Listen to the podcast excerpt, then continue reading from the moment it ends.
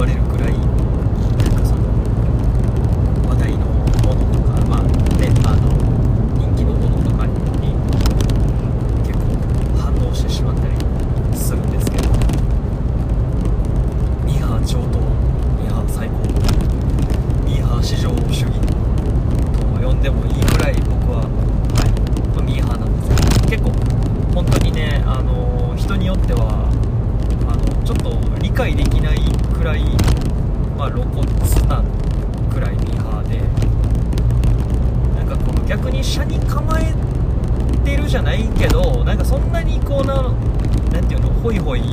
流行り物に乗っかって恥ずかしくないのくらいのことも言われたりするんですけど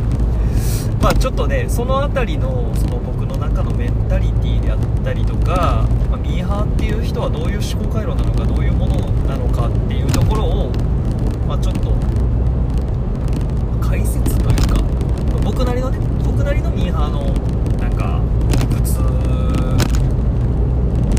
まあ、ちょっと話してみようかなと思いますっていうか僕もともとはものすごいあの真逆だったんですよミーハーの流行りものも興味ないとか嫌いやったしあのやっぱちょっとなんかあの車に構えてみんなが好きなものは好きじゃない。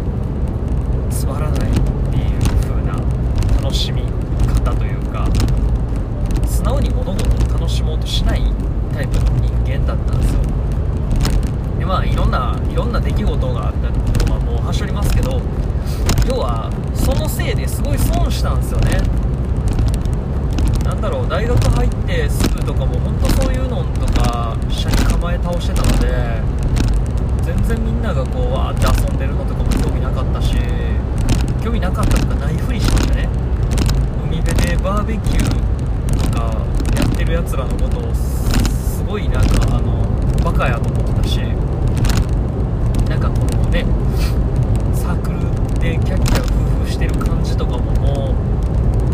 脳みそないんかなみたいなくらい思ってたんですけど、まあ、いざ卒業してというか、まあ、大人になってみたらいやもっとアホなことしたかったなってめっちゃ思うわけですよあの時あの声をかけてくれた彼の誘いにもうなんかその俺は柄じゃねえからみたいな感じで断ったことを心の底から今悔いてますよねあの日あの時彼の誘いに乗っていたら僕の大学生活はまた全然違ったんじゃないのかななんてこと、まあ、決して後悔してるわけではないですよ。あの楽しかったしあのもうそれはそれは面白い友達ともたくさん巡り会えたのであの、ね、後悔してるわけではないんですけど、まあ、そういうでもそういうこともしたかったなってちょっと思う自分もいるわけですよね。っていうことに、まあ、気づいたのが多分20結構遅いですけど24 256かな？256くらいの時にちょっとそれに気づいたんですよね。でなんでそうなったかっていうとまあシンプルにあの仕事の関係だったんですけど、まあ、僕一時期ずっとそのブロガーとして、まあ、仕事をしてまして、まあブロガーっていうのは要は、まあたくさんの人に呼んでもらってその人たちをまあ、喜んでもらわないといけない人たちに自分の売りたい商品を買ってもらったりとか、まあ、自分のおすすめのサービスを使ってもらってっていうようなそういうところで広告収入を得るっていう仕事なので言ったらそのみんなのみんなっていう人たちの感覚を理解しないといけないんですよね。大衆化大衆っていう言い方をするとなんかねなんかすごいちょっと上から目線っぽい感じしますけどいわゆるその一般層って呼ばれるんですかね。コアユーザーわからないけどあのできるだけ幅広い層の人たちの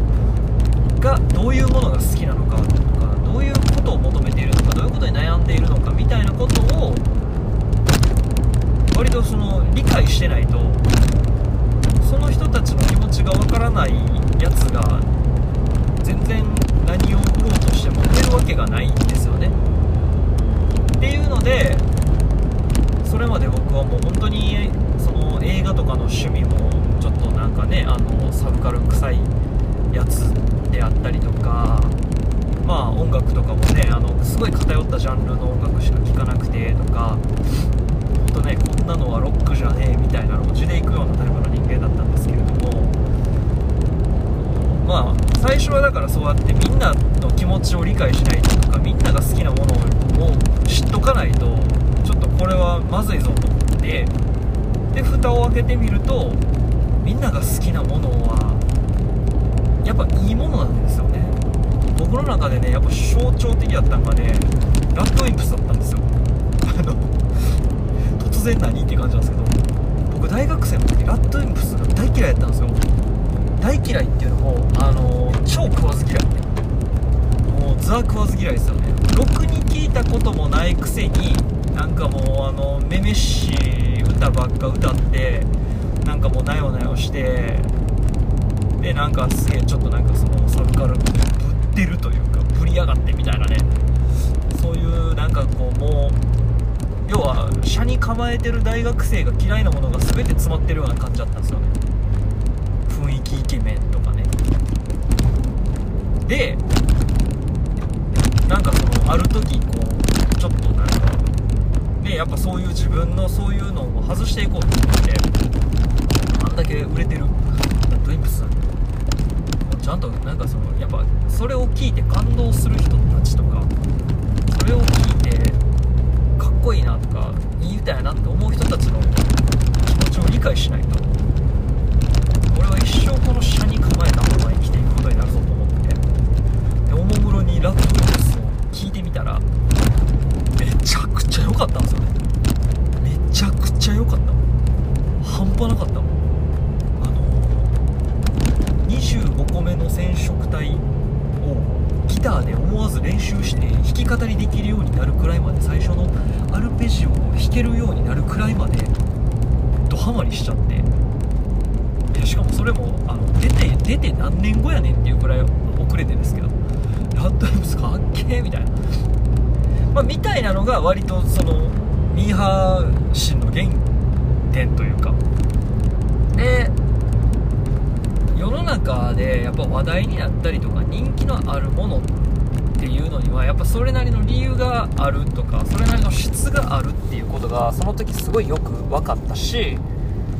それをなんかこの知らん食わず嫌いしてるっていうのはもしかしたらなんかすごいいろんなことを損してたりとかあるいはなんかその車に構えることによってそこから逃げてるだけなんじゃないのかなっていうのをちょっとなんかこう思うようになったんですよね。だから純粋になんか自分の興味がそそられるとか行ってみたいなとかやってみたいな食べてみたいなとかそういうのに対してはもうどんどん素直になっていこうと。っていう風になんかこうある意味ちょっとなんか自分の中で悟りじゃないけどね。なんかこう開いた時があったんですよね。でそこからはもう本当に自分でも引くくらいミーハーでやっぱりその何ですかねテレビでちらっと見た話題のカフェとかすぐ行くしこういうのサービスが人気だよって聞いたらとりあえずすぐ使うしあの映画がもう興行収入なんぼみたいな聞くとすぐ見に行くしでもこういう生き方を知ってるとすごい楽しいんですよね。自分の直感に対してものすごく素直ででしかもやっぱりなんかいい機会に恵まれるというか本当に感動もするし楽しめるしでもたまにわからない時もあるんですよ。えなんでこれがこんないいの？みたいな。でもそういう時もうわ騙されたじゃなくてじゃあなんでこれがこんなに人気になったのかとかなんでこれがそんなに人の心を掴んだのか話題になったのかっていうことをなんかそのまた考えられる。そこでなんかこういろんな気づきがあるわけですよね。マーケティングかとかなんかその SNS のバズがきっかけかみたいなとか。じゃあなんでそれはバズったんやろ？誰が言ったんやろ？誰がリアクションした時にそうなったんやろ？みたいなのとかをなんかこう分析できるいいチャンスなんですよね。だからねあのミーハー意外といいっすよ。ミーハーの方がいろんなことが知れる。おかげさまで僕もねあの今話題やからっていう理由でもう本当にあのキャンプとかドハマりしますしね。超楽しいです。はい。そんな感じのお話でした。ミーハー最高。